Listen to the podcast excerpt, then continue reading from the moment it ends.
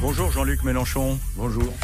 Cette fois-ci, c'est parti. La candidature de Jean-Luc Mélenchon pour 2017, elle est lancée. Vous allez tenir la semaine prochaine la première convention de la France insoumise. C'est le nom de votre site, hein, la France Oui, insoumise. du mouvement. Et vous voulez rassembler euh, toutes les victimes du capitalisme en quelque sorte, euh, non seulement les prolétaires, vous le dites, mais aussi les cadres que vous présentez comme étant euh, des souffres-douleurs de la, de la finance. On va voir comment vous allez vous y prendre. Euh, Vous êtes convaincu que cette fois-ci c'est la bonne. Bah, on va vous poser des questions euh, là-dessus avec euh, Christophe Jacobissine de LCI Bonjour. et Guillaume Roquette du Figaro.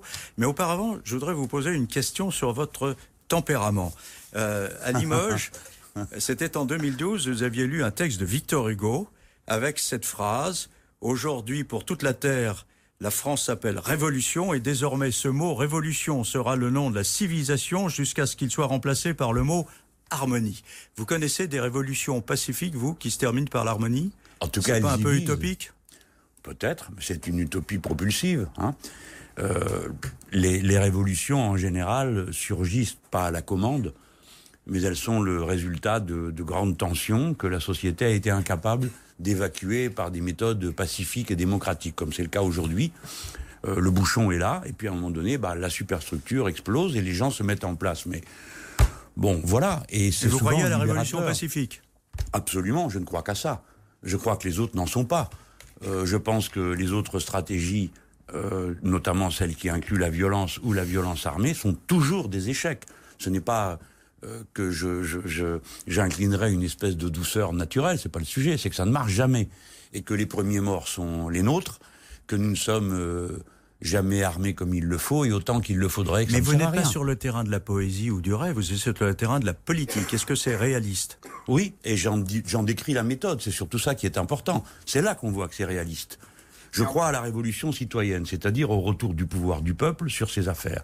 Et je propose une stratégie révolutionnaire pacifique et démocratique, c'est-à-dire la convocation d'une assemblée constituante qui permette au peuple de définir lui-même quelles seront les règles du jeu de l'organisation politique, de prononcer les interdits et d'annoncer les libertés que la nouvelle constitution rendrait possible. Mais le danger, quand, quand, quand vous prenez la révolution, c'est que même si vous ajoutez tout de suite qu'elle est pacifique, c'est que des gens moins subtils que vous ne le comprennent pas comme ça. On a vu hier soir, par exemple, la permanence d'une députée socialiste vandalisée à Montpellier à la suite d'une manifestation de, de militants d'extrême gauche, qui n'était pas organisée par vous d'ailleurs. C'est ça le danger, c'est quand on dit la violence est possible, euh, c'est que certains comprennent, elle est souhaitable.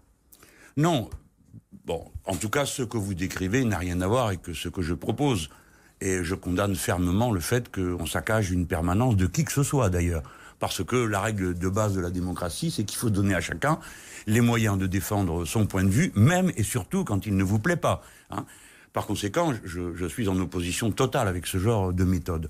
Mais bien sûr qu'il y a toujours des individus peu subtils. J'ai remarqué qu'il n'y en a pas qu'autour de moi. Et que euh, un très grand nombre, d'ailleurs, peu subtils, agissent contre moi. Bon, mais quoi, c'est la vie. Il y a de tout On pour va- faire un monde. Mais en tout cas, ce que je veux bien vous indiquer, c'est que je ne prône d'aucune façon aucune violence. Au contraire, je les combats. Pas seulement celles que vous voyez, parce que vous les voyez, mais je prône la lutte à fond contre la violence que représente 560 morts au travail tous les ans, ou le suicide tous les deux jours d'un paysan, ou, ou- ou- ou toutes ces violences que la société trouve supportables, tandis qu'elle s'indigne à juste titre, mais à mon avis de manière trop unilatérale, contre certaines. On va revenir tout à l'heure sur euh, l'Assemblée constituante, hein, qui est euh, une des bases de votre programme. Et tout de suite, euh, Christophe Jacobissine souhaite vous interroger sur votre candidature. Et oui, cette nouvelle candidature, Olivier disait que cette fois-ci c'était peut-être euh, la bonne, en tout cas c'est ce que vous pensiez. Euh, pourquoi euh, les conditions politiques euh, auraient changé depuis, euh, depuis 2012, où vous aviez fait un, très bon score, mais vous n'aviez pas transformé l'essai? Qu'est-ce qui, dans le pays, fait qu'aujourd'hui vous y croyez davantage qu'il y a, qu'il cinq ans? Bon, d'abord, la première raison, c'est que justement, j'ai été candidat il y a cinq ans, et que à cette occasion, 4 millions de, de personnes ont jugé que cette candidature était crédible et qu'elle correspondait à leur- leurs aspirations. Donc, il y a eu un premier rassemblement. Je n'ai pas de raison de penser que ce rassemblement depuis se soit dit ah ben nous il s'est complètement trompé, tout va de mieux en mieux. Et au fond, c'est la voie social-démocrate qui nous permet le bonheur, la paix et la prospérité. Bon, euh, c'est le contraire. Donc vous avez des milliers de gens, des millions de gens qui se disent mais on s'est fait avoir et c'est bien lui qui avait raison. Euh, mieux aurait valu voter pour cet homme que pour l'autre qui est un menteur et qui en plus a complètement déconsidéré nos idées au point qu'aujourd'hui, quand vous dites gauche, pour vous, pour, pour moi, peut-être pour une bonne partie de ceux qui nous écoutent, c'est clair. Mais ça ne figurez-vous que ça n'est pas du tout à l'échelle de la masse des Français. Mais au PHC, certains disent ça. Euh, Arnaud Montebourg, Benoît Hamon disent la même chose que vous finalement. Eh bien tant mieux. Mais ils ne le disaient pas à l'époque et ils ne le disaient pas jusqu'à une date récente. Et nous allons voir s'ils en tirent toutes les conclusions. Quant à moi, je l'ai fait. Je me suis avancé d'abord euh, en, pour ma précédente campagne et j'ai assumé tout ce que ça voulait dire. Aller chercher devant le suffrage universel la confirmation de vos thèses. Pardon Jean-Luc Mélenchon, mais à l'époque, en 2012, vous aviez avec vous tout un, un, bloc politique qui était constitué. Le Front de gauche, il y avait le Parti communiste qui aujourd'hui euh, vous boude euh, un peu pour ne pas dire plus. Le Parti de gauche était plus uni qu'il ne l'est aujourd'hui. Euh, le parti de gauche, pour autant que j'en connaisse, euh, ça va bien. Le Front de gauche, un petit parti. Le Front de gauche, le, moins, le Front de gauche, bien sûr. Le Front de gauche est, est mort dans, dans, dans cette aventure depuis 2012. Il est, il est mort de ses ambiguïtés, de sa réduction à un cartel de partis, mais l'idée n'est pas morte. C'est ça que je voudrais surtout dire. L'aspiration qui était à la base du Front de gauche est magnifiée par la France insoumise. C'est-à-dire, venez chacun individuellement, venez avec vos partis si vous voulez, mais agissez ensemble. Et personne ne doit tirer à lui la couverture. Personne ne doit privatiser la France insoumise, y compris mes propres camarades qui n'essayent pas de le faire d'ailleurs du parti de gauche. Mais ce n'est pas notre propriété. Ce à quoi aspire une masse de Français, c'est à pouvoir intervenir personnellement pour une durée déterminée. Ils n'ont pas dit qu'ils entraient en religion. Ils veulent défendre un projet. Et si demain je l'emporte, ils participeront au processus de mobilisation populaire, sans lesquels mon programme n'est pas applicable. Un mot, un mot sur, la, sur la méthode. Donc la France Insoumise se réunit le, week-end prochain, à côté de Lille, et il y aura euh, 1000 représentants du mouvement, 3000 contributions d'internautes, et tout ce monde-là va discuter ensemble pour faire une espèce de programme, si on comprend bien. Mais en même temps, quand il y a autant de gens qui donnent leur, leur avis, à la fin, euh, vous faites ce que vous voulez, parce que parce que il y a tellement de, de, de tellement d'opinions différentes que c'est peut-être plus du marketing que véritablement la façon de construire un programme. Je, comprends que une plume brillante du Figaro dise cela. Vous avez les mauvaises habitudes de la droite. Mais là, il ne s'agit pas de ça. Il s'agit d'autre chose, et je ne veux pas faire non plus trop le malin moi-même, que j'ai tiré de l'expérience. J'ai regardé ce que tout le monde faisait. Je me suis posé la question. Emmanuel Macron fait ça, par exemple, avec son Tour de France. Oui, lui, d'autres, tout le monde. Mais la question qui se pose, c'est pourquoi faire? Et comment faire? Bon, c'est ça le fond de l'affaire l'informatique, les plateformes Internet nous donnent des libertés que nous n'avons jamais connues dans le passé. Je suis un militant très traditionnel, vous le savez bien. Mais j'ai découvert avec un appétit et un enthousiasme extraordinaire ces possibilités d'intervention directe des gens qui s'inscrivent sur la plateforme, qui soutiennent ma candidature, qui sont dorénavant 133 000 ou 134 000, et que nous interrogeons à intervalles réguliers. Et qui répondent ou ne répondent pas suivant leur humeur, leur envie d'engagement, etc. Le programme n'est pas une espèce de bougli-bougla où l'on dirait allez que 10 millions d'idées fusent qui soient contradictoires. Non, moi je m'apprête à diriger le pays. Ça va vous allez, vous n'avez pas besoin des contributions, comme le disait Guillaume. Il y a un petit côté un petit peu démagogique dans cette participation. bon, vous avez le droit d'estimer que c'est démagogique, mais, ceux qui l'ont fait, non. Euh, ils pensent qu'ils sont utiles et ils ont eu raison parce qu'ils ont éclairé le chemin. Et c'est au point que voici la situation. Premièrement, j'ai déposé sur la table le programme de la fois d'avant, dans lequel je m'étais personnellement beaucoup impliqué, quoi qu'il ait été rédigé en un mois et demi entre deux organisations politiques, le Parti communiste et le Parti de gauche. Inutile de vous dire que comme capacité de consultation populaire, on fait mieux. Et c'est donc bien ce qu'on a essayé de faire, sans se jeter la pierre à soi-même. Donc j'ai posé sur la table ce programme, en disant aux gens, je ne vous raconte pas d'histoire, voilà d'où je viens, voilà ce que je propose. Et il a été nourri, enrichi par une première étape de 3000. Mais on n'est pas resté à l'état des 3000 qui ont bavardé, on en a fait une synthèse on en a fait un document. Puis on a consulté les groupes et organisations qui soutiennent ma candidature.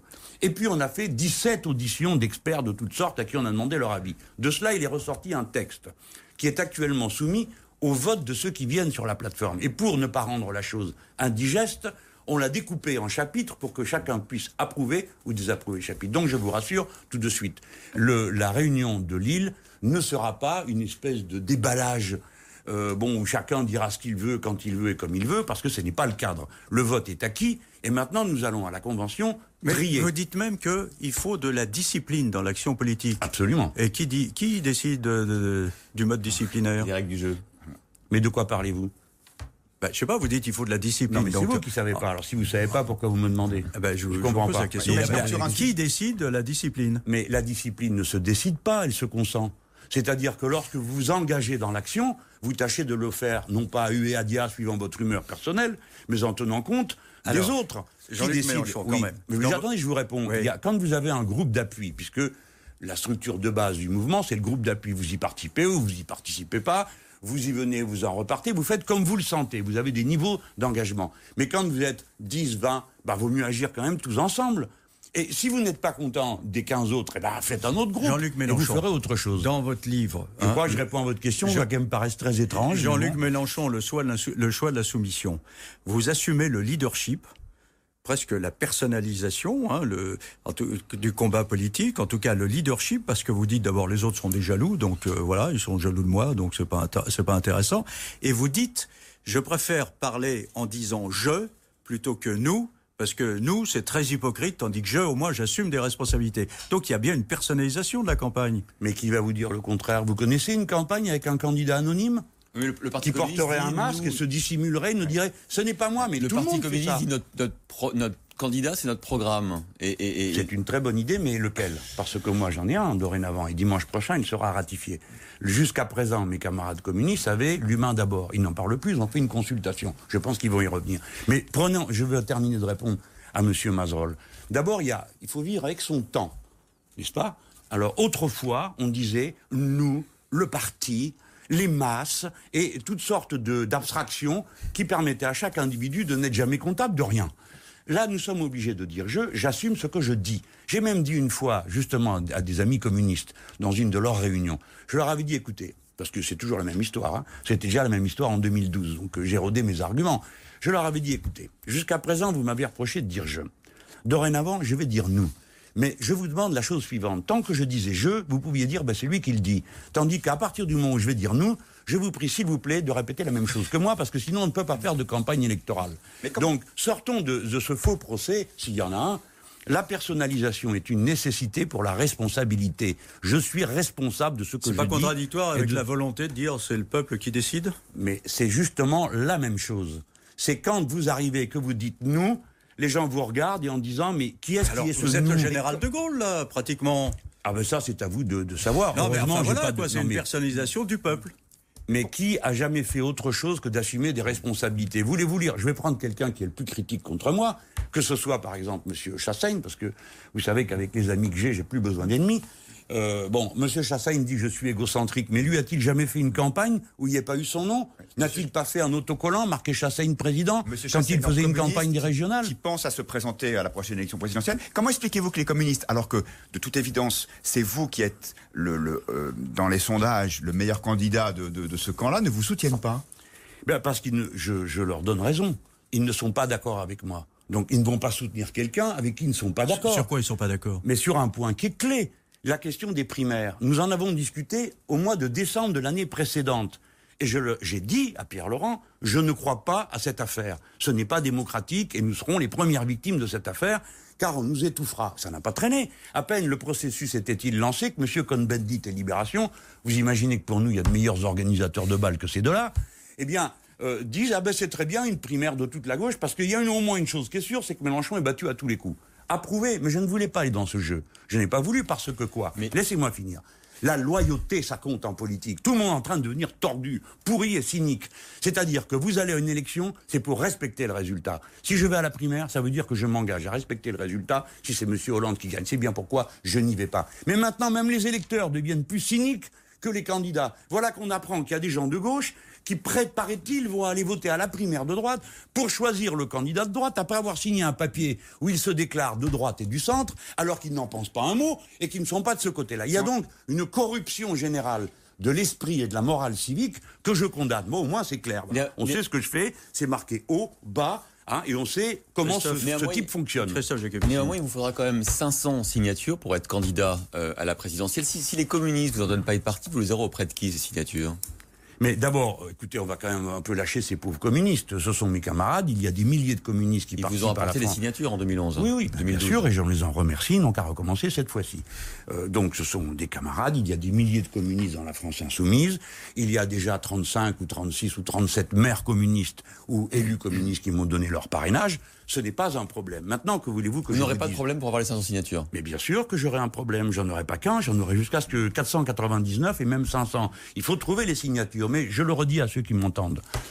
Nous viderons la mer avec nos mains et nous creuserons les montagnes avec nos ongles s'il le faut. Mais rien ni personne ne ralentira notre volonté de, lutte. Alors, laissez-moi vous dire, j'aurai les 500 signatures parce que nous allons les chercher. Et je veux d'abord dire merci à une catégorie que j'ai jamais considérée dans ma vie politique. Et tout d'un coup, mes yeux s'ouvrent. C'est les maires sans étiquette et les élus sans étiquette. Parce que, comme ils n'ont pas d'étiquette, ils ne sont pas devenus, pardon, m- monsieur Mazerol, mais ce point a une très grande importance dans l'organisation de cette élection, ils ne sont pas devenus les petits verrous à la disposition des grands appareils politiques que sont devenus les élus qui autrefois étaient convoqués à donner 500 signatures pour empêcher les candidats un peu folkloriques d'être là. Donc c'est eux aujourd'hui euh, qui me qui, euh, qui me parrainent. Et pourquoi le font-ils? Bien précisément parce que me parrainer, c'est ne pas s'aligner ni sur les républicains ni euh, sur les socialistes. C'est donc manifester sa liberté, car beaucoup d'entre eux pensent que en Alors- me parrainant, ils font un geste qui n'a rien à voir avec ce qu'eux-mêmes. On leur demande pas de m'approuver, on leur demande de me parrainer. D'accord. Alors, tout de même, dans votre Ah, vous êtes vindicte- d'accord, monsieur Mazerol T-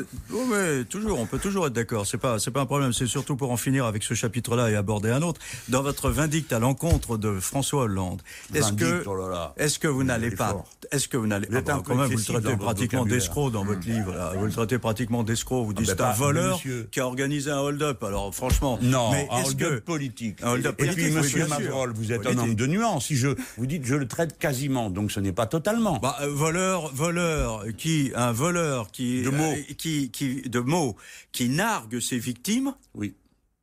Bah, Ah vous bah vous oui. rendez compte Alors, est-ce que là, vous n'allez pas décourager certains électeurs de gauche qui se disent quand même, là, Jean-Luc Mélenchon, il va tellement fort qu'il est en train d'organiser la défaite de la gauche Vous avez dit une fois que vous préfériez que Sarkozy euh, l'emporte sur Hollande, de manière à pas avoir. un- Jamais. Je n'ai jamais dit ça. Un Non, peu- Vous avez monsieur, dit Hollande alors, est pire que non, Sarkozy. C'est extrêmement important ce que vous venez de dire. C'est très intéressant. Vous- vous Donc, avez- vous avez ou dit vous que ou moi François sommes un Hollande- menteur ici. Non, Je dois bah, l'avoir qui bah. On va voir. Vous avez dit que François Hollande euh, trahissait les idéaux de la gauche Oui, et que donc sa réélection euh, et rendait la situation encore politique encore plus compliquée pour vous, puisque ce que vous vouliez, c'est au moins avoir un adversaire, Ben, euh, monsieur, pas avec un nez. Donc, je n'ai pas dit que M. Sarkozy c'était mieux que M. Hollande. Non, mais vous avez dit que Hollande, c'était pire, que pire que Sarkozy. Sarkozy. Pire que Sarkozy. Oui. Qui revient à Mais- peu près au même. Écoutez, il est normal que je dise de gens que je souhaite remplacer qui ne sont pas à la hauteur de la tâche. Vous attendiez à quoi Oui. Non, mais c'est pas seulement de la polémique, c'est parce que derrière ça, il y a l'idée que qu'il n'y a plus rien de gauche chez François Hollande. Ça, c'est clair. voilà. C'est un homme de, on va dire, de centre droit ou euh, de, de... Oui, mais il n'y a rien de gauche. Qu'est-ce qu'il y a de gauche? Et quand vous, Monsieur Mazerol, vous citiez une expression. Mais regardez, je dis, c'est le, le cambrioleur qui vient narguer ses victimes. Vous le voyez pas plus tard qu'il y a deux jours venir faire un grand discours sur sa vision de la démocratie. Cet homme vient faire exactement l'inverse. Il dit, eh bien, j'autoriserai, s'il y a 500 000 signatures, il y aura un débat parlementaire. Il y a eu 1 300 000 signatures sur la loi El Khomri. Qu'est-ce qu'il y a eu? Le 49-3. Vous n'appelez pas ça narguer les gens? Parce que vous, vous consommez ce potage qui vous est servi. Il faut bien, c'est votre boulot. Mais nous, les gens qui, de conviction, nous sommes outrés par des comportements pareils. Comment peut-on faire la loi El Khomri quand on est un gouvernement de gauche? Comment peut-on accepter qu'il y ait 9 millions de pauvres dans un pays, n'en pas dire un mot quand on est un gouvernement de gauche? Et quand je dis gauche, vous voyez bien que les mots ne veulent plus rien dire. D'ailleurs, dans les gens qui me soutiennent aujourd'hui, vous avez des gens qui viennent de la gauche, mais vous avez aussi des gens qui viennent de rien du tout, parce qu'à chaque élection, ils se demandent qu'est-ce qui est le mieux pour le pays. Et je m'efforce de les convaincre que le mieux pour le pays, c'est ce que nous représentons à la France. Alors insoumise. justement, Voilà. Jean-Luc Mélenchon, Ça s'appelle la Je vais démocratie. vous mettre en colère, amis. mais tant pis. Je vais vous Allez-y, mettre en colère, mais tant pis. Mais vous m'avez prévenu, donc je me méfie. Voilà, je suis passé du clivage droite-gauche à celui qui oppose l'oligarchie au peuple. Bah, quand on entend le Front National qui dit euh, le peuple contre l'établissement, on n'est pas loin d'entendre la même stratégie, ou en tout cas le même diagnostic et la Ah. même stratégie. Après, vous ne proposez pas les mêmes choses que le Front National. Je suis pas en train de vous dire que vous êtes allié du Front National. Simplement, comment vous, vous estimez pouvoir convaincre le peuple au- auquel vous faites appel, de gauche ou de droite d'ailleurs, hein, puisque vous voulez abandonner ces, ces étiquettes-là, plutôt que Marine Le Pen? Bon, attendez, ça fait beaucoup de questions en une seule. D'abord, qu'il y a un diagnostic partagé par beaucoup de monde. Pardon de vous dire, Monsieur Mazerolle, que vous avez choisi les partageux. Parce qu'il n'y a pas que le Front National qui dit ça. Regardez, euh, je ne sais plus dans quel journal ce que j'ai ouvert ce matin, vous avez Monsieur le maire qui dit le vieux monde politique est fini, la droite et la gauche. Tout le monde dit ça. Oui, mais le peuple contre l'élite. Attendez. Non, non, monsieur. Déjà, nouvelle confusion. Oligarchie. Ah mais c'est pas pareil. L'élite, c'est moi, monsieur. C'est vous. C'est les gens qui travaillent. C'est l'ingénieur. C'est le contremaître. C'est l'institutrice. C'est ce que, c'est tous ces gens qui font tourner. C'est ça l'élite. L'oligarchie, c'est pas pareil. C'est la caste. C'est les parasites, des bons à rien qui sont là, qui occupent les postes, oui, mais qui vous font la leçon. C'est les énarques, les inspecteurs de non, finances, Non, non, non, mais il n'y a pas que les énarques. Il y a les cupides, ceux qui ont ruiné Alstom, ceux qui ont détruit l'industrie française, ceux qui ont abaissé notre patrie, ceux qui ont été incapables de négocier avec euh, le gouvernement allemand parce qu'ils en avaient peur, mais et qui en quelque sorte finissent par se retrouver passant de la fonction publique supérieure au privé, du privé à la fonction publique. Ils sont là, je ne sais pas combien, quelques-uns accrochés après la structure et ils la feront mourir plutôt que de lâcher prise. Donc des gens comme nous sont là pour leur faire lâcher prise. Oui, j'oppose le peuple à l'oligarchie parce que c'est ça le vrai problème. Et il y a un acteur qui s'appelle le peuple. Écoutez-moi, je vais finir là-dessus. Imaginez-vous, Monsieur Mazerolle, rassembler le peuple mieux que Marine Le Pen qui s'adresse également au peuple? Ou que M. Sarkozy, qui s'adresse au peuple, ou, eh ben, monsieur, ça s'appelle la démocratie. Je compte les convaincre par l'argumentation en faisant la preuve que nous avons un programme qui est sérieux, qui est chiffré, qui est. Alors, je, vais vous donner. regardez, je vais vous donner un exemple pratique. On va parler d'Alstom tout de suite. Oui, oui, je, veux vous donner un exemple pratique, sinon vous ne me croirez pas. Quand euh, euh, mes, mes camarades décident de faire et mes amis décident de faire une caravane, la caravane des insoumis, ils passent dans 51 quartiers où les gens partent pas en vacances. Pour eux-mêmes, c'est un choc. Nous découvrons les visages de ces 9 millions de pauvres. Vous savez que la pauvreté, vous savez combien c'est? C'est 1000 euros par mois. Eh je vais vous dire, 1000 euros par mois, c'est une fortune pour des dizaines de milliers de personnes dans ce pays. Eh bien, voilà comment nous faisons. Nous allons, nous leur disons, il faut s'inscrire. Pas pour leur faire la morale, s'inscrire sur les listes électorales pour voter. Alors ils disent, oh, c'est tous les mêmes. On leur dit, ben justement, si vous voulez qu'ils dégagent, faut vous inscrire pour voter. Ah, vu comme ça, on s'inscrit. Pardon, je finis. Maintenant, on amène des médecins avec nous dans la caravane, parce que les gens ne vont pas se soigner. Parce que la pauvreté, c'est pas une affaire monétaire. C'est on se soigne pas, on peut plus aller à l'école, il n'y a pas d'électricité dans la maison, ou bien il n'y a pas de flotte, alors que c'est interdit de couper l'eau aux gens. Eh bien, les compagnies vous font filer un, un petit goutti d'eau que vous mettez deux heures pour remplir une bouteille. Voilà la condition de vie de millions de Français. Alors, ça ne peut plus durer, vous m'entendez? Vous le savez, vous on est, dans, le concret, on va continuer dans le concret avec euh, Alstom, ce que vous l'avez mentionné, euh, vous, vous, avez dit, vous avez fait un diagnostic sur les années de, de, de gestion industrielle. Six ans que je tire la sonnette, concrètement, depuis six ans, on parle de quoi? Concrètement, si vous étiez président, il faudrait gérer ce dossier Alstom. Euh, ce qui a été fait par le gouvernement, acheter des TGV pour les mettre sur des, des rails ordinaires, est-ce que c'est la bonne idée? Bon, euh, c'est une, opération de gribouille à la fin dans un machin qui est complètement détruit. Euh, Alstom était un immense conglomérat. Et ça répondait à une logique de management. Je demande qu'on m'écoute, au moins pour ceux qui s'intéressent à ça, à la production. Autrefois, on avait des conglomérats, si bien que quand une activité était en baisse, les autres rattrapaient. Alstom, vous aviez les locomotives et les bateaux, le chantier naval. Vous aviez l'électricité et les turbines. Ça faisait un tout. Mais à l'époque, la mode chez les grands dirigeants très intelligents de la caste, c'était nous devons faire le cœur de métier. Tout ça, c'était un prétexte pour vendre par compartiment toutes les entreprises. Vous vous souvenez à l'époque, ils rêvaient d'une entreprise sans mur, ils disaient, juste un carnet de commandes et des brevets. Et donc aujourd'hui, ça vous le dire sans usine. Ah, ben, même la France sans usine. Exactement. Donc attendez, vous m'avez bien entendu. D'abord, commençons par dire que c'était des incapables, des bons à rien, qui nous ont fait la leçon pendant des décennies avant de tout détruire. Mais aujourd'hui, Belfort, c'est concret, qu'est-ce qu'on fait? Voilà, ça c'est le. Mais non, mais, non, mais parce que vous avez, si vous êtes au pouvoir dans, dans, sept mois, mais, non, c'est pas fait. Vous venez de dire que c'était des ah, Non, non, non, non, non, ça, le carnet de commandes est rempli, donc ça va, ils sont tranquilles. J'ai pas dit ça, ah cher bah monsieur. mais ne me demandez pas ce qu'on va faire tout de suite maintenant pour sauver Alstom que vous avez coulé avec les applaudissements. moi. Vous avez applaudi, comme les autres.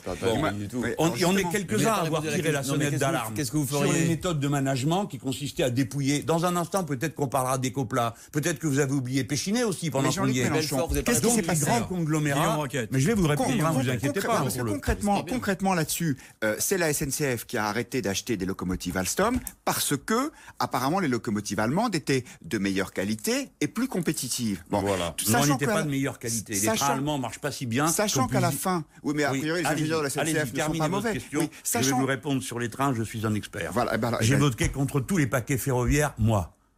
Sachant qu'à la fin, qu'est-ce qui se passe? On, on, on, va donner une forme de préférence nationale à Alstom et ça va coûter beaucoup d'argent à l'usager de la SNCF ou aux contribuables ou en augmentation de l'endettement public. Ah non, monsieur, c'est le contraire c'est si vous ne faites rien que ça va coûter beaucoup. Parce que l'usine va être détruite, tous les commerces autour, les gens n'auront plus de paye, donc ne consommeront mais pas. Vous voyez le prix et vous allez payer pour du ça. chômage et vous allez payer de la maladie. Mais 500 millions d'euros pour ça, c'est-à-dire quasiment un million d'euros par emploi provisoirement sauvegardé. Est-ce que ça n'est pas trop cher? Non, non, non. Allons, allons, allons, allons. Prenons les choses dans l'ordre. Vous me dites les locomotives qu'on a achetées étaient des locomotives allemandes qui coûtaient moins cher. Non, monsieur, elles ne sont pas allemandes, elles sont fabriquées en Pologne. D'accord? Oui, ça, c'est l'organisation du travail allemande. Oui, c'est là. La... Eh ben oui, justement, on y vient. Donc, c'est une les locomotives euh, allemandes, entre guillemets, ne sont pas plus performantes qu'une autre. Ce sont les nôtres les plus performantes. Je vous le dis clairement et tranquillement. La différence entre les deux, ce n'est ni les turbines, ni le moteur, ni la, la coque, rien de tout ça. C'est la différence de prix entre une locomotive polonaise et une locomotive française. Parce qu'elles sont produites à moins cher. Voilà, elles sont faites à moins cher. Mais si vous voulez, vous, que tout coûte moins cher, mais allez donc en Pologne. Pourquoi vous êtes là à vouloir nous repeindre, nous, en polonais? Parce qu'on n'en finira jamais si on laisse le dumping social l'emporter dans tous les domaines. Voilà pourquoi, dans ce cas précis, c'est encore moi qui ai raison. Si on faisait du protectionnisme solidaire, c'est-à-dire si, premièrement, on harmonisait les conditions sociales de tous les pays d'Europe. Est-ce que vous savez que les écarts de salaire sont de 1 à 7 en Europe? Connaissez-vous un seul ouvrier Vous, monsieur Mazerol, pourquoi est-ce que vous ne faites pas 7 fois plus d'émissions par jour pour rester au niveau de compétitivité d'un Lituanien? Tout ça est absurde. Aujourd'hui, une délocalisation sur deux se fait en Europe. Vous trouvez ça normal? Donc, il faut harmoniser les conditions sociales, primo. Et deuxièmement, fermer les frontières de manière à négocier ce qu'on échange. Pas le marché fait ce qu'il veut, Jean-Luc Mélenchon, veut. le protectionnisme solidaire, c'est une très bonne introduction pour la deuxième partie parce qu'on va parler Merci. de votre programme. Jean-Luc Mélenchon, Mélenchon, pardon, on va vous parler maintenant de votre programme avec Christophe Jacobusine et euh, Guillaume Roquette. La base de votre programme, c'est donc la création ou la convocation d'une assemblée constituante après l'élection présidentielle, si vous étiez élu. Elle serait composée de qui cette assemblée constituante et pourquoi faire? Alors, la base, vous avez raison, c'est la méthode. Mais le programme dans son ensemble, c'est très important de voir qu'un programme a une cohérence. C'est la réponse aux trois urgences démocratiques, c'est celle-ci dont on parle, euh, euh, économique et l'urgence écologique. Mais on va revenir sur les deux autres piliers, bien sûr. Mais l'Assemblée constituante. J'espère, parce que là, on, on non, mais bavarde aimablement, mais n'oublions pas que... L'Assemblée constituante, l'Assemblée constituante, c'est quoi sur le plan par qui Oui. Alors, Et euh, l'Assemblée constituante, nous faisons beaucoup de Français, et vous-même, vous faites le diagnostic, que cette situation euh, politique est euh, bouchée. C'est très grave pour une démocratie. Euh, tout le monde voit que euh, il y a une paralysie, il y a une monarchie présidentielle absurde qui euh, ensuite descend par rayon d'étage en étage et contamine toute la société. À intervalles réguliers, il faut réécrire le texte fondateur qui nous organise. En 1958, euh, bon, les Français ont majoritairement estimé que le général de Gaulle avait raison de changer les institutions. Bon, et elles ont vécu leur vie. Elles ont été changées 22 fois. Et on a pris l'avis du peuple français deux fois sur 22. Et vous ne croyez pas que les Français se disent euh, quand même l'urgence c'est pas ça une fois que Mélenchon est élu? Est-ce qu'il ne faut pas euh, qu'il applique d'abord son programme avant de peut-être penser euh, à la réforme institutionnelle? Eh bien, ils auront les deux. Parce que... Ah non, euh, vous dites pas les deux, parce que vous dites, une fois que l'Assemblée constituante a accepté la nouvelle constitution, je m'en vais. Oui. Alors, ils auront les deux. vous, leur, vous leur appliquez quand votre programme alors? C'est formidable. Alors, premièrement, laissez-moi vous expliquer comment ça marche. On convoque une assemblée constituante. Composé de qui Bah, des députés qui seront élus euh, par le peuple, mais les députés qui seront là auront une caractéristique, d'après moi, c'est que aucun d'entre eux ne devra avoir siégé dans une assemblée précédemment. On les élit. On peut même imaginer qu'une partie de cette assemblée constituante soit tirée au sort. Pourquoi pas? Mais bref, une constituante. Elle met un certain temps à travailler. C'est notre intérêt à tous qu'elle prenne le temps qu'il faut pour réfléchir à ce qu'elle fait et le faire de manière assez profonde. Il y aura beaucoup de choses à organiser, des choses à autoriser, des choses à interdire. Euh, je dis autoriser parce qu'il faudra rafraîchir, la Constitution. Par exemple, moi je suis partisan du fait que toutes les libertés individuelles, euh, au sens de se posséder soi-même, soient augmenter. Par exemple, je suis pour mettre dans la Constitution le droit à l'avortement, pour qu'on arrête d'en discuter à chaque élection. Je suis pour qu'on y mette le droit de mourir dans la dignité, ou bien la règle verte, qui est dorénavant ne prendra plus à la terre davantage que ce qu'elle peut reconstituer. Vous voyez qu'il y a un aspect modernisation. Il est normal que tout ça n'ait pas été envisagé jusqu'à présent. Et puis après, ils devront trancher. Est-ce que c'est un régime présidentiel ou un régime parlementaire Pendant combien de temps elle se réunit, cette Assemblée constituante? Mais l'Assemblée constituante, par définition, est maîtresse d'elle-même. Hein. Ce qui est certain, c'est que je crois que de grandes euh, nouveautés doivent y être introduites, telles que le référendum révocatoire qui permet aux citoyens, quand il y en a un certain nombre qui le demandent, on fait un référendum pour savoir si un élu, quel qu'il soit. Mais pendant ce temps-là, vous travaillez quand même, vous, président Voilà. Attendez, mais je finissais de vous expliquer. Euh, mais le, référendum révocatoire, ça, comme on est en France et qu'on a envie de brûler ce qu'on a adoré euh, six mois plus tôt, on va les voter tout le temps. Mais ça s'appelle la démocratie. Pourquoi pas voter tout le temps? Mais honnêtement, Monsieur Mazerolle, je ne crois pas que les Français se précipiteront toutes les semaines pour aller remplir des listes avec leur nom, euh, leur numéro de carte d'électeur pour demander euh, qu'on renvoie celui-ci. Mais sinon, quel est le problème J'y viens, Monsieur. Une seconde. Permettez que les gens entendent. La pendule tourne. Alors il faut qu'on parle de la finance. Eh oui, mais moi je parle de ce que je veux, c'est hein ça qui est important. Oui, mais la eh. finance, je pense que ça vous Alors bien sûr. Donc pendant ce temps, réponse, mais... oui, mais bah, permettez. Donc pendant ce temps, là, on est en train de perdre du temps à cause de vous. Pendant ce temps, naturellement, le pays est gouverné. Il y a des institutions, c'est la Ve République, et il sera donc gouverné conformément à la loi et aux institutions. Très bien. Alors, et nous appliquerons notre programme. Alors, qu'est-ce que vous mettez en œuvre Alors, qu'est-ce que vous mettez en œuvre C'était ça l'ambiguïté. Oui, en parallèle. Guillaume Alors merci d'avoir dissipé aux travaux de l'Assemblée constituante. Vous êtes président et donc vous appliquez votre programme sur l'économie et le social. sur l'économie et sur la et sur la finance. Donc euh, on a parlé d'Alstom tout à l'heure. Vous avez dit il faudrait nationaliser Alstom. Euh, C'est des mesures de secours d'urgence là. Mhm. Il y aura d'autres programmes de nationalisation. On a compris dans votre programme qu'il y avait allait avoir une intervention de l'État plus importante, une dépense publique plus importante. Comment faites-vous dans un pays qui a un niveau d'endettement très élevé, plus de 2000 milliards d'euros, et un taux de prélèvement obligatoire qui est déjà l'un des plus élevés du monde. Voilà, les plus élevés du monde. Pourquoi pas de l'univers? Non, 47%, ça doit être le deuxième en Europe. Voilà. Et alors, monsieur, quel est le problème? Ah, le problème, c'est que, c'est que. Non, mais je veux dire 45%, quel est le problème? Est-ce que l'État prend 45% de la richesse produite et il la met dans un coffre secret où elle ne bouge pas? Non, c'est de l'argent qui circule.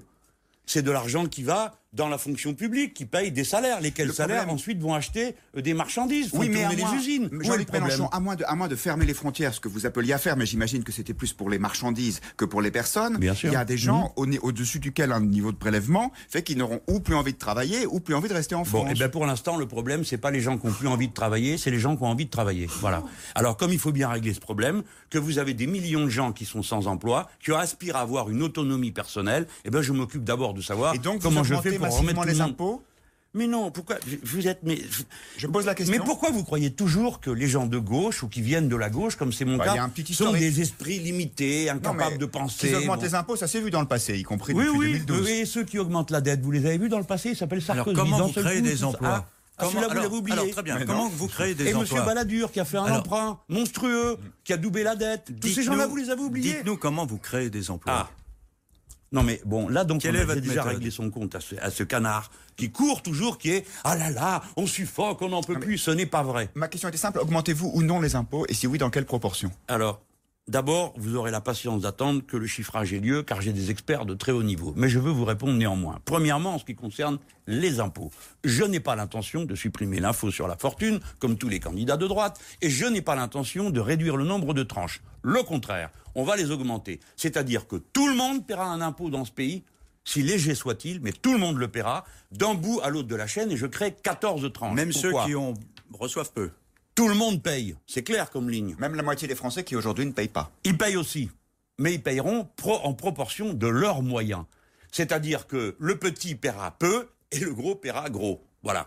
Et quand je dis 14 tranches, ça veut dire que nous allons un peu délester le poids qui pèse sur la classe moyenne. Car des fortunes considérables s'accumulent à un bout de la chaîne des revenus et des misères extrêmes s'accumulent à l'autre bout. J'ai parlé des 9 millions de, de, pauvres dans notre pays. Mais comment se fait-il que dans le même temps, et vous savez bien pourquoi, nous sommes un pays où record en millionnaires, Et deuxièmement, record en distribution de dividendes. Donc, monsieur, c'est à moi de poser les questions maintenant à ceux qui dirigent et de leur dire comment vous expliquez que vous avez pressé les pauvres gens comme ça et que pendant ce temps-là, les autres trouvent le moyen de se répartir des dividendes. Il y a un instant, on parlait d'Alstom. Savez-vous qu'ils ont pris 6 milliards en 10 ans? Ils sont passés où, s'il vous plaît? Ils sont passés où? Où sont passés les 3200 milliards que le banquier central européen a distribués dans les circuits bancaires européens? Ils sont où? On n'en a pas vu un euro dans la production réelle. Donc, le cœur de ma politique économique, c'est de ramener dans la production réelle l'argent disponible. pour trouver, comment? pour trouver des emplois pour les chômeurs dont vous parliez avec justement tout à l'heure, vous, vous créez de la production industrielle? Comment, effectivement, dit Olivier? Ben, alors ça, c'est vraiment le plus facile. Bah, eh ben, ouais. on met en route la machine, cette blague. Non, mais c'est-à-dire. Mais c'est-à-dire. expliquez-nous. Oui, oui, ben, je sais ce que je vais faire si vous me laissez euh, le dire. Bah, commençons d'abord par regarder ce fait. On ne manque pas de travail dans ce pays. On manque de gens pour le faire. Parce qu'il n'y a ni les moyens de les payer, ni des fois les qualifications pour le faire. Nous allons avoir un énorme problème de qualification professionnelle dans ce pays si je le gouverne. Pourquoi? Il me faut 400 000 paysans de plus. Ne croyez pas que c'est 400 000 esclaves comme ça a été le- cas de la malheureuse paysannerie du passé. C'est des gens qui doivent avoir étudié à un haut niveau pour être capables Pourquoi de faire de 400 000 paysans de l'agriculture bio. alors que les agriculteurs aujourd'hui euh, di- disent qu'ils n'y arrivent pas effectivement même à faire vivre leur famille, leur Et exploitation? Voilà. Vous savez pourquoi?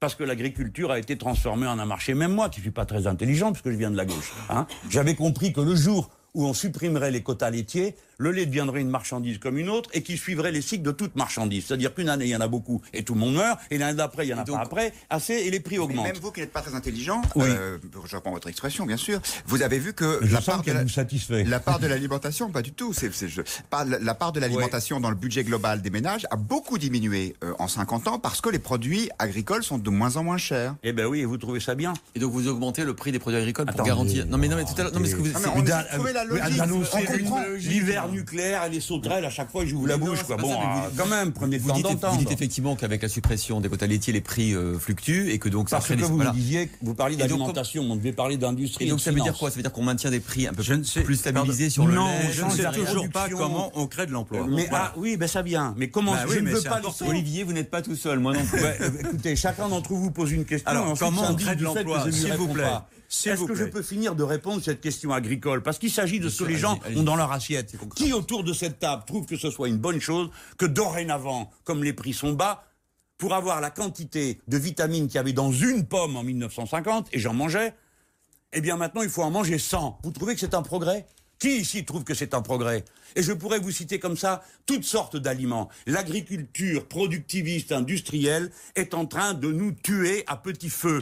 Et l'Europe a encore décidé de permettre non seulement que des variétés de maïs euh, transgéniques soient implantées, mais qu'en plus que des pesticides et des durées Donc de vie on revient à une agriculture raisonnée Voilà. et raisonnable. Oui. Et on ferme les frontières pour empêcher les, les produits, les, les pommes sans vitamines, par exemple, de, de rentrer on chez nous. fait du protectionnisme solidaire, c'est-à-dire qu'on on ne laisse plus faire le marché. On s'assoit et on dit ça, on sait le faire. Bon, on le fait, on le produit. Ça, on ne sait pas le faire. Qui est-ce qui pourrait nous en vendre? C'est une grande planification pour, pour faire tout ça. Eh ben oui, c'est les professions qui sont capables de faire ça. Si vous mettez euh, les producteurs de fruits qui discutent avec les producteurs de fruits des autres pays, vous allez voir qu'on On va fait la même chose hein. pour l'industrie. Alors Ce qu'on peut l'industrie- produire en France. Alors là, on il y, a, le non, fait. il y a une nuance. Il y a une nuance, c'est que euh, aussi bien l'agriculture que l'industrie, l'objectif, c'est la souveraineté. La souveraineté, c'est la relocalisation. Mes amis, tout se tient. Hein Bien. Alors, vous m'avez demandé il y a un instant, comment financez-vous? Ben, Précisément en empêchant certains financements dangereux, toxiques. C'est-à-dire que je veux définanciariser l'activité économique. Je veux que les LBO, pour faire court, que tous ceux qui interviennent viennent, pillent, prennent la trésorerie et s'en vont et vendent euh, les murs et le sol euh, comme un bien immobilier, cela ne puisse plus être autorisé à détruire l'industrie se française. à eux. On aura assez d'argent pour se substituer à eux, pour investir dans l'entreprise. Alors, quelle est la bonne technique? Oublions qui va faire quoi. C'est-à-dire, ne, ne, ne nous polarisons pas sur les nationalisations, parce qu'il y a des fois des formes de socialisation qui sont largement préférables à la nationalisation, comme par exemple l'émergence des coopératives. Je, je- on peut prendre un exemple là ou pas? Bon, Oui. vous me dites Oui. comment vous allez créer des emplois. Là, j'ai un problème sur les bras. Ça s'appelle Oui. Voici une boîte qui produit de l'emballage aluminium. C'est la seule de ce pays. Autrefois, il y avait un énorme conglomérat, hein, euh, euh, Péchinet. On a fait ce qu'il fallait. Hein. Le cœur de métier, ragnagna, elle reste, il reste plus rien. Tout est détruit. Et il reste une entreprise dans un coin qui fait des emballages aluminium. Et c'est la seule de France. Et tous ses clients sont d'accord pour continuer avec. Mais l'État a donné des sous. Hein. Euh, par les fonds préfectoraux. L'État a donné des sous, le, crédit d'impôt. L'État a donné des sous. L'URSSAF, ça c'est les autres travailleurs, se sont cotisés pour étaler les demandes. Et qu'est-ce qui reste de tout cet argent? Rien. Le tribunal de commerce passe et décide de vendre toutes les machines à un Italien plutôt que de permettre aux salariés de prendre la propriété de leur entreprise et de fournir le moyen de financement. Par conséquent, nous aurons 10 mesures, 20, 30, 40, 50 qui permettront de réactiver l'économie par le bas et par les producteurs et par les entrepreneurs. Car le patronat de notre pays, ce n'est pas seulement les, les, du CAC 40 avec leurs glandes, leurs glandes lacrymales qui viennent pleurer et tenir la sébile continuellement, incapables qu'ils sont d'avoir redynamisé ce pays, parce que c'est eux qui ont la responsabilité de la situation dans laquelle on est. Ce seront ces milliers de producteurs, incluant les petits propriétaires. Jean-Luc Mélenchon, vous voulez rétablir une part de protectionnisme, rétablir, vite, hein, rétablir, rétablir la hein. souveraineté, mais ce que vous imaginez dans la l'organisation de l'économie euh, nationale, ça a déjà été tenté par la gauche en 1981 avec François Mitterrand, à une époque où les frontières étaient encore fermées. Hein, où il n'y avait pas la, cette liberté de circulation euh, de la finance notamment et, et, des gens. Et finalement, au bout de deux ans, bah, il a été obligé euh, de caler euh, François Mitterrand et de faire autre chose. Vous en parlez d'ailleurs dans ce livre, Le choix de la soumission. Vous parlez du désarroi de la gauche à ce moment-là, du désarroi idéologique. Alors pourquoi aujourd'hui vous pourriez réussir là où la gauche a échoué en 1980 eh bien, Précisément parce que la situation n'est pas du tout la même. Elle est plus compliquée, comme le dit Olivier, c'est plus ouvert, plus globalisé. Oui, oh, ça c'est plus, ça simplifie les choses. Regardez ce qui s'est passé en Grèce avec Syriza, qui avait un, programme de gauche proche de vous, et finalement, quand ils sont arrivés au pouvoir, ils se sont euh, soumis à Bruxelles, pour reprendre un des termes qui pourraient les vôtres. Mhm. Bon, eh ben moi je ne ferai pas ça. Je pense que c'est une erreur. Euh, cette affaire a été très mal gérée par euh, mes, mes, amis grecs. Ils n'avaient pas à céder. Et ils auraient pu changer la donne en Europe, ils ne l'ont pas fait, et bien maintenant ils en payent les conséquences, le peuple grec continue à souffrir le martyr. Mais je viens à ce qui a été dit sur euh, la place d'une économie comme la nôtre à l'intérieur d'un monde ouvert, qui ne l'est pas aussi autant que vous le dites, Monsieur Mazerol, parce que euh, c'est devenu une manie dans les plateaux de faire croire que le monde est ouvert, que tout circule, que les marchandises circulent. Bah, Ce n'est pas vrai. Le capital circule. Oui, oui, le capital il circule, mais essayez de vendre à un État nord-américain une seule machine française. Non, on vend des Airbus, on en vend beaucoup. Hein. Donc, attendez, mais jusqu'où vous allez dans le protectionnisme,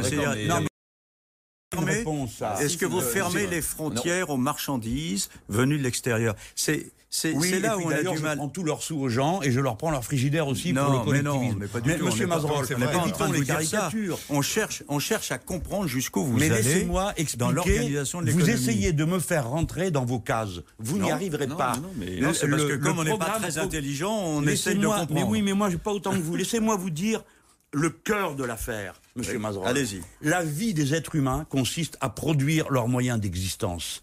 Par conséquent, vous avez un fonds qui ne reculera jamais. Chaque jour qui se lève, il faut s'occuper de ses enfants, il faut faire le petit déjeuner, il faut manger, il faut monter dans un bus. L'économie réelle, c'est ça. Et c'est cette économie réelle que moi je veux favoriser. Mais le vrai défi, celui sur lequel vous devriez me torturer pour me faire avouer, c'est que nous allons faire le tournant écologique. Si nous ne faisons pas tourner l'industrie, la manière de produire et de consommer, ce qui est une révolution individuelle. Si nous ne changeons pas la manière de consommer, de produire et d'échanger, nous allons tout détruire. Et d'ailleurs, nous sommes arrivés à une limite de cette planète. Il faut donc tourner. Et ça, ce sont des centaines de milliers d'heures de travail des centaines, des millions d'heures de travail dont nous avons besoin pour opérer cette mutation. Et à partir de là, Monsieur Mazerol, sans fermer les frontières, sans se barricader, parce que pour l'instant, c'est pas moi qui propose de faire des murs. Hein c'est ceux qui dirigent qui font un mur à Calais avec des lames de rasoir dessus, du béton payé par les Anglais pour retenir des pauvres gens dans un cloaque. C'est pas moi qui propose de faire ça. Mais moi, je dirais, voici des normes. Il ne rentre plus en France une marchandise produite par un enfant dans un autre pays. Il ne rentre plus en France une, un seul légume qui soit pourri jusqu'au cœur par les, par, par les glyphosates, par les pesticides de toutes sortes. Il ne rentre plus en France. Et vous verrez qu'à ce moment-là, tout d'un coup, un tas de productions, eh ben, nous serons obligés de les faire nous-mêmes. Eh bien, Monsieur Mazerol, j'aurai le temps au moins d'avoir redémarré ça et de convaincre mes compatriotes que la planification écologique, c'est un bienfait absolu pour eux, leurs enfants. Et on reste dans l'Union européenne avec un programme comme ça? Vous, vous, demandez quoi là? Si l'Union européenne peut se faire avec les Français ou, sans?